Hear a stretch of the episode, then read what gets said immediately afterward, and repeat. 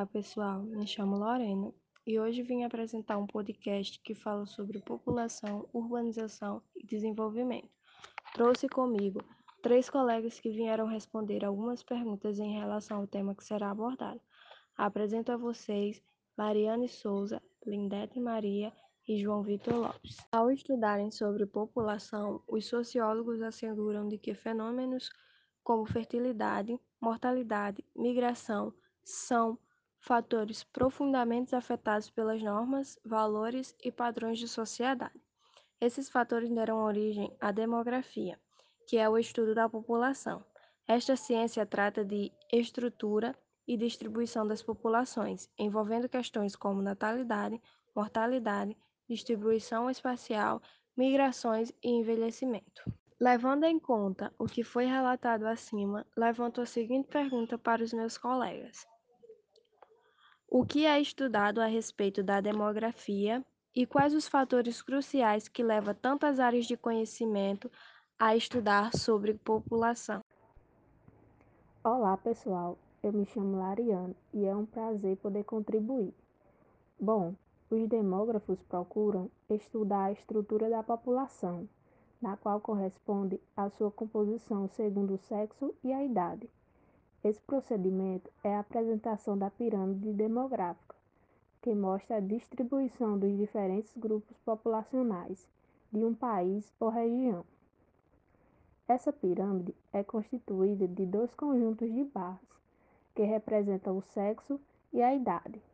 As pirâmides etárias são usadas não só para identificar a estrutura da população por sexo e idade, mas também para complementar estudos sobre a qualidade de vida, pois elas permitem visualizar a média do tempo de vida, a taxa de mortalidade e a regularidade ou não da população ao longo do tempo.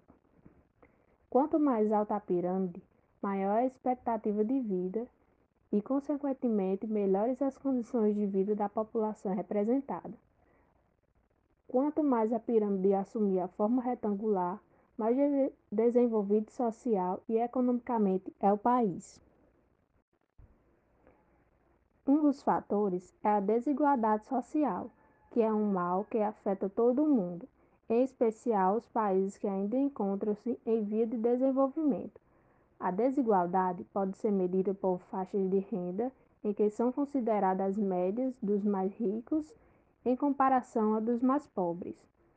Também podem ser utilizados como dados para o cálculo de desigualdade fatores como o IDH, a escolarização, o acesso à cultura e o acesso a serviços básicos, como saúde, segurança, saneamento e etc.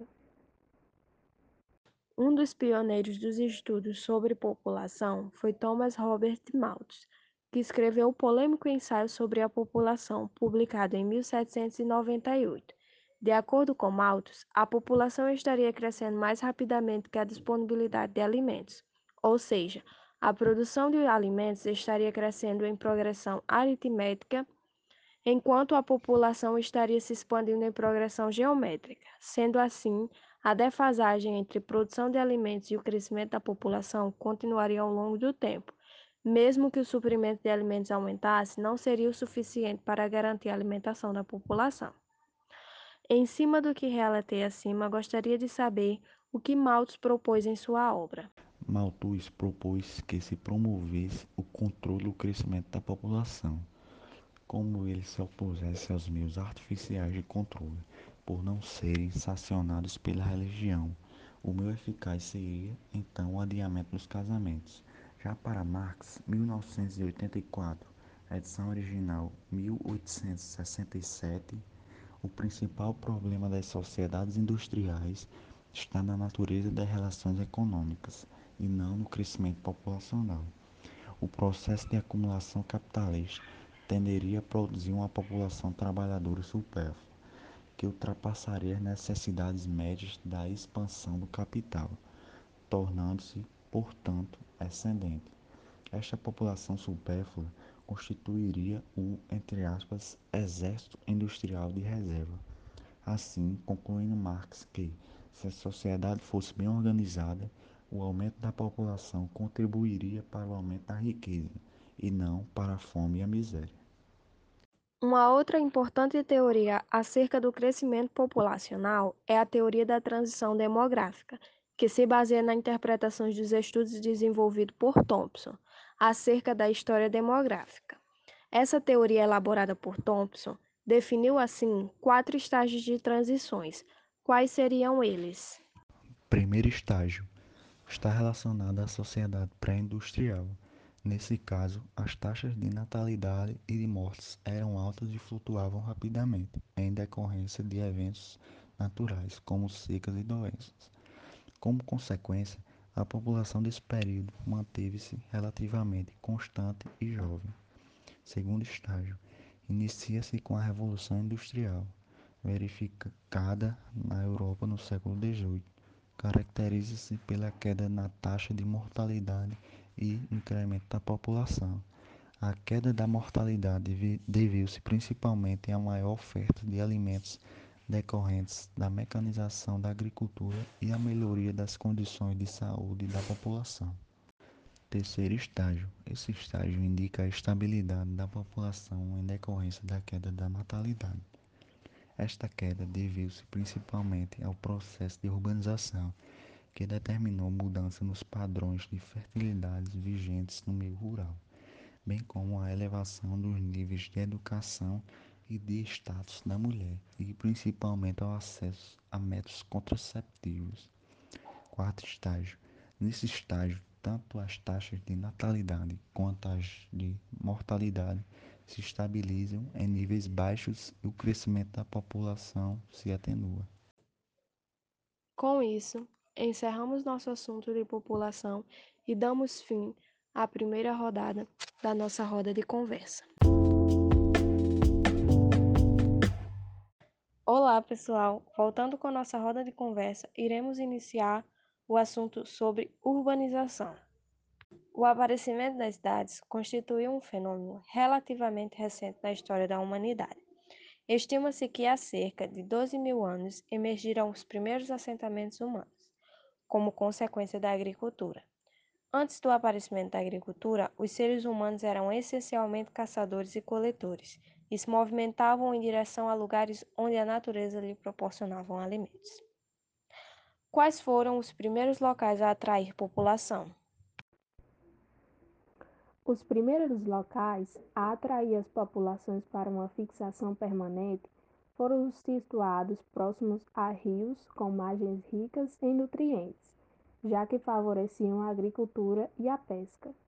Assim, as primeiras cidades desenvolveram-se na Mesopotâmia, em torno dos rios Tigre e Eufrates, por volta de 3500 a.C.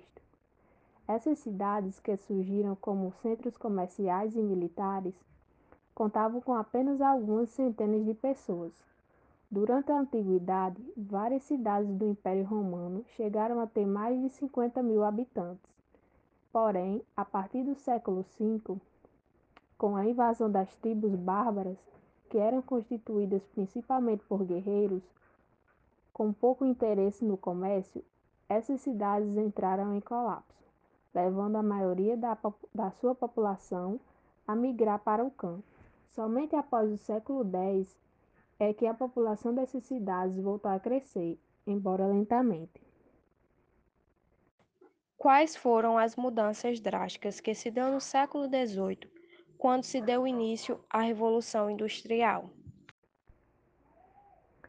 Com as mudanças no início da Revolução Industrial, a população passou a crescer muito, visto que grandes contingentes de agricultores passaram a se deslocar do campo para as cidades. As cidades que se industrializavam passaram a ter bairros industriais para que os trabalhadores morassem próximo às fábricas. Também se tornou necessária a constituição de sistemas de transporte público. As condições sanitárias da cidade industrial típica de meados do século XIX eram muito deficientes a maioria não dispunha de serviços de água e esgoto. Esses serviços foram sendo instituídos nas cidades, primeiramente nos bairros da elite. Somente no início do século XX é que os bairros operários passaram a ter esse serviço. Em comparação com as cidades pré-industriais, as cidades industriais passaram a ter um sistema mais aberto de classe e maior mobilidade. Embora características de atribuição de status, como gênero, raça e etnia, ainda continuassem importantes, essas cidades passaram a oferecer maior oportunidade para que as pessoas progredissem graças a seus talentos e habilidades. No final do século XX, surgiu um novo tipo de comunidade urbana, a cidade pós-industrial. Nessas cidades, as finanças globais e o fluxo eletrônico de informações dominam a economia. A produção é descentralizada e frequentemente se desloca para longe dos centros urbanos, mas seu controle é feito por corporações multinacionais, cuja influência transcende na fronteira municipal e nacionais. A concentração das populações nas cidades tornou-se uma das principais características da vida social no século XX, o que determinou o aparecimento do urbanismo como estilo de vida. Este termo citado por Louis Witt é utilizado para designar os destinos padrões de comportamento social evidente entre os residentes das cidades. O urbanismo tem merecido a atenção dos sociólogos, determinando o surgimento de teorias relacionadas tanto à perspectiva funcionalista quanto à do conflito. Com isso, explique como Luiz Witt enxerga essa questão do urbanismo. Olá, pessoal! Eu me chamo Lindete Maria e é um prazer poder contribuir juntamente com os meus colegas nesta roda de conversa.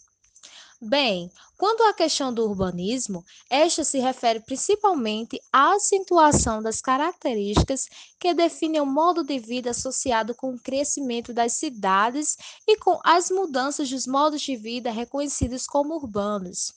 O IRT chama a atenção para os riscos de se confundir o urbanismo com o capitalismo moderno e o industrialismo. Não se trata apenas de uma relação quantitativa, mas de um conjunto de relações qualitativas que distinguem o modo de vida característico das grandes cidades. Na perspectiva de Wirth, não seriam os traços característicos físicos, como a concentração e densidade, que definiriam uma cidade, mas a capacidade de mudar o caráter de vida social à sua forma especificamente urbana. O IRT argumentou também que o aumento do número de habitantes acima de certo limite afetaria necessariamente as relações entre estes e a cidade. Com efeito, grandes números implicariam uma maior quantidade de variação individual, e quanto maior o número de indivíduos em processos de interação social, maior seria a diferenciação entre eles. As variações presentes em um agregado cujos membros apresentam origens e formação bastante diversas, teriam por consequência o enfraquecimento dos vínculos de parentesco e o desaparecimento dos sentimentos comunitários característicos das sociedades tradicionais. Importantes estudos sobre urbanismo foram utilizados na Escola de Chicago, nos Estados Unidos. Robert Park, que implantou os estudos de sociologia nessa universidade, via as cidades como organismos vivos, como um caleidoscópio humano. Juntamente com os outros sociólogos como Louis Witt, Ernesto Burgess e Mac desenvolveu a ecologia urbana, que pode ser definida como a ciência que trata do relacionamento entre as pessoas e sua configuração espacial e ambiente físico. Por que essa abordagem é tratada como funcionalista? Embora essa abordagem trate da mudança social nas cidades, ela pode ser considerada funcionalista porque destaca que os diferentes elementos nas áreas urbanas contribuem para a manutenção da estabilidade. Ernest Burgs utiliza a cidade de Chicago como exemplo propondo uma teoria para descrever o uso do espaço nas cidades industriais. No centro de uma cidade, localiza-se o centro comercial. Grandes lojas de departamentos, hotéis, teatros e instituições financeiras ocupam as áreas mais valorizadas. Circundando esta área, sucedem-se zonas que contêm outros tipos de uso de território e mostram o desenvolvimento da área urbana ao longo do tempo. À medida que se verifica o crescimento da cidade, cada uma das zonas se distanciaria mais ainda do centro. Reconhecendo o valor descritivo dos modelos ecológicos, os sociólogos contemporâneos tendem a considerar que o crescimento das cidades não pode ser explicado. Por quê? Segundo uma perspectiva do conflito, as comunidades são consideradas criações humanas que refletem as necessidades, escolhas e decisões dos seres humanos. Mas algumas pessoas têm maior poder de decisão que outras. Para Castells, as teorias que concebem a cidade como variável determinante da cultura são teses ideológicas sobre a sociedade urbana. A rigor, a paisagem das cidades e dos bairros são reflexos dos conflitos e das lutas entre os grupos sociais.